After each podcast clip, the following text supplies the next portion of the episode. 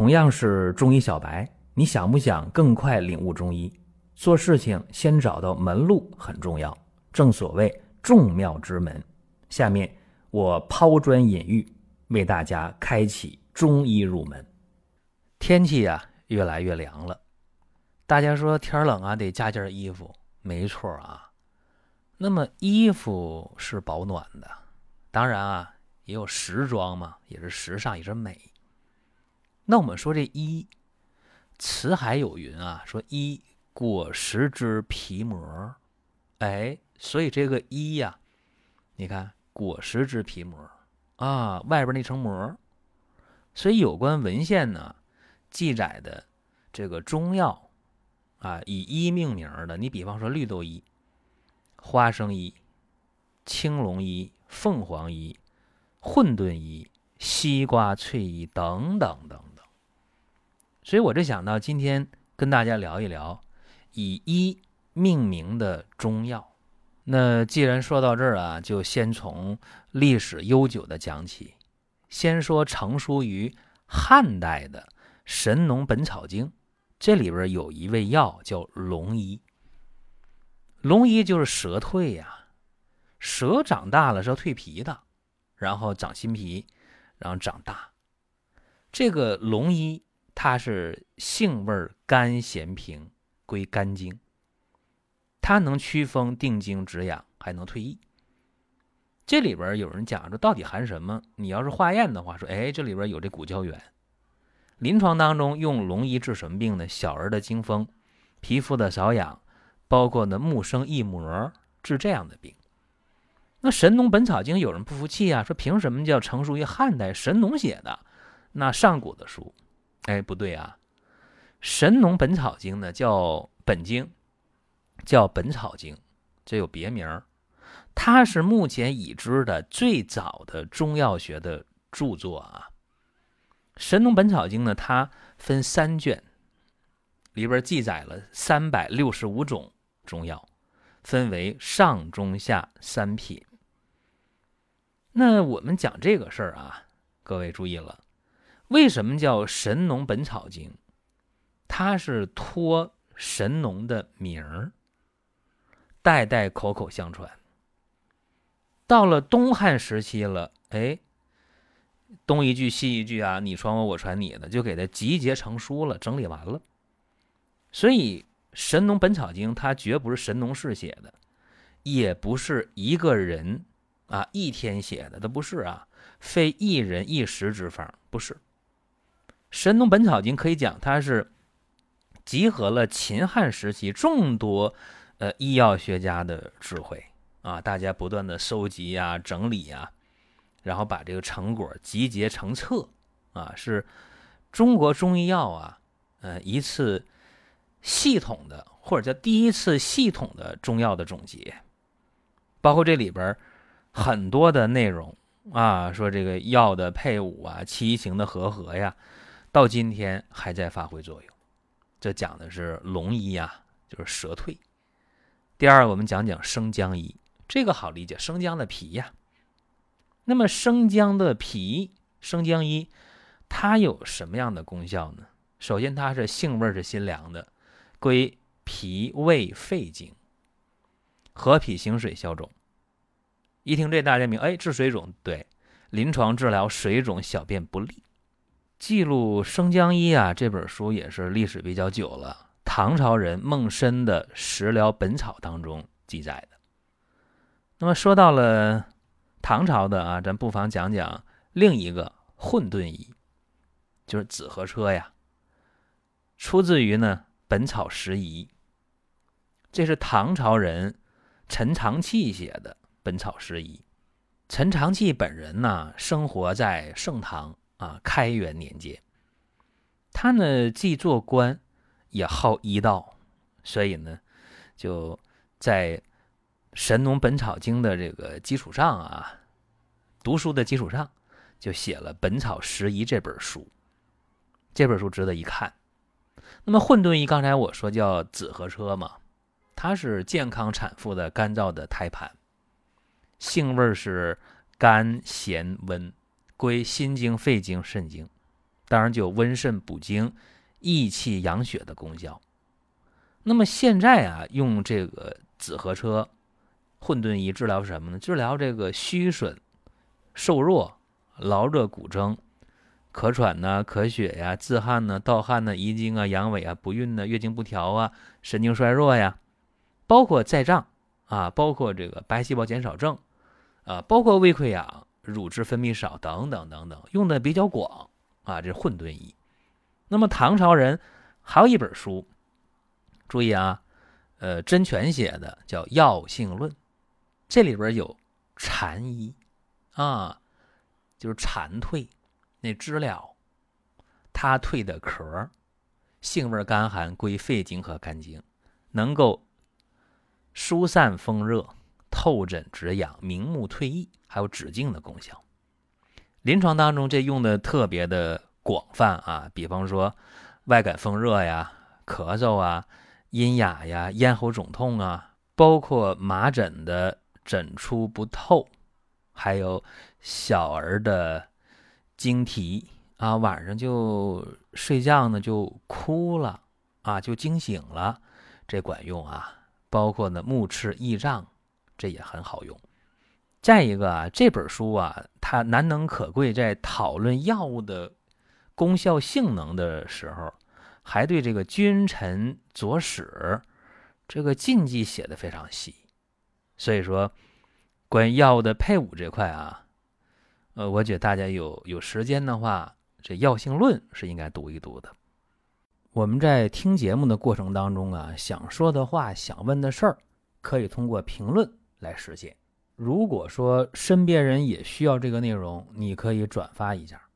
再有啊，就是关注的事儿。点关注不迷路，下回还能继续听。大家可以关注一个公众号，叫“光明远”，阳光的光，明天的明，永远的远。这个号啊，每天都有内容的持续更新，方便大家了解最新的动态。点赞、关注、评论、转发这几个动作一气呵成，感谢各位的支持和捧场。那么讲了这四个医了，有禅医、混沌医、生姜医，还有龙医。那咱们该讲一讲明朝的了啊！明朝的医学入门《本草篇》当中有凤凰医的记载，这是明代的一个特别综合性的医书，医学入门。谁写的呢？叫李挺。那。医学入门干嘛呢？为初学中医者去编撰的，就像我们这个专辑叫《中医入门》啊，讲内容往往都比较比较基础的。而我另一个专辑《寻宝国医》讲的相对要贴近临床，它有侧重点的不同。凤凰医啊，这个药名听起来，大家说，哎，到底是什么呢？我告诉大家，就是鸡蛋壳的内膜啊，鸡蛋壳的内膜里边那层。性味甘平，归肺经，能够养阴润肺、开阴止咳、生肌敛疮。这个治什么？治久咳的、咽痛的、湿阴的、口疮的，包括小儿头身的痔疮，哎，都管用。这本书啊，医学入门，我希望大家看一看啊。好像说，我觉得哪本书都好，因为这个是记载的这个中草药的药名啊、五味啊、功效特别全。啊，所以这本书就，呃，难能可贵了，大家有精力看一下。还有呢，明朝的医书，你不得不讲到西瓜翠衣、讲绿豆衣、讲卤豆衣，为什么？他们都出自于《本草纲目》，谁写的？李时珍呢？了不起一本书，了不起一个人，对吧？西瓜翠衣就是西瓜皮，就西瓜的硬皮去掉了，呃，西瓜里红瓤拿掉了，中间那层绿色的那层肉啊，叫做西瓜翠衣。它是性味甘凉的，归心经、胃经和膀胱经，有清热解毒、泻火除烦、利尿的功效。治什么呢？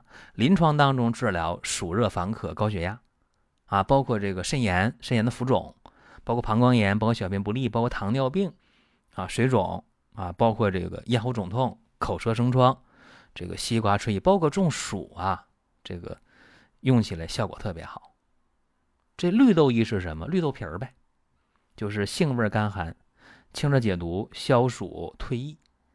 但是吧，绿豆衣的清暑之力肯定不及绿豆的，但是绿豆衣的清热解毒的功效要胜过绿豆。注意啊，而且绿豆衣有明目退翳的作用，所以它能够治疗什么呢？呃，长斑呐、起痘啊、啊衍生异膜啊，这些就管用了。包括麻疹，包括肠炎。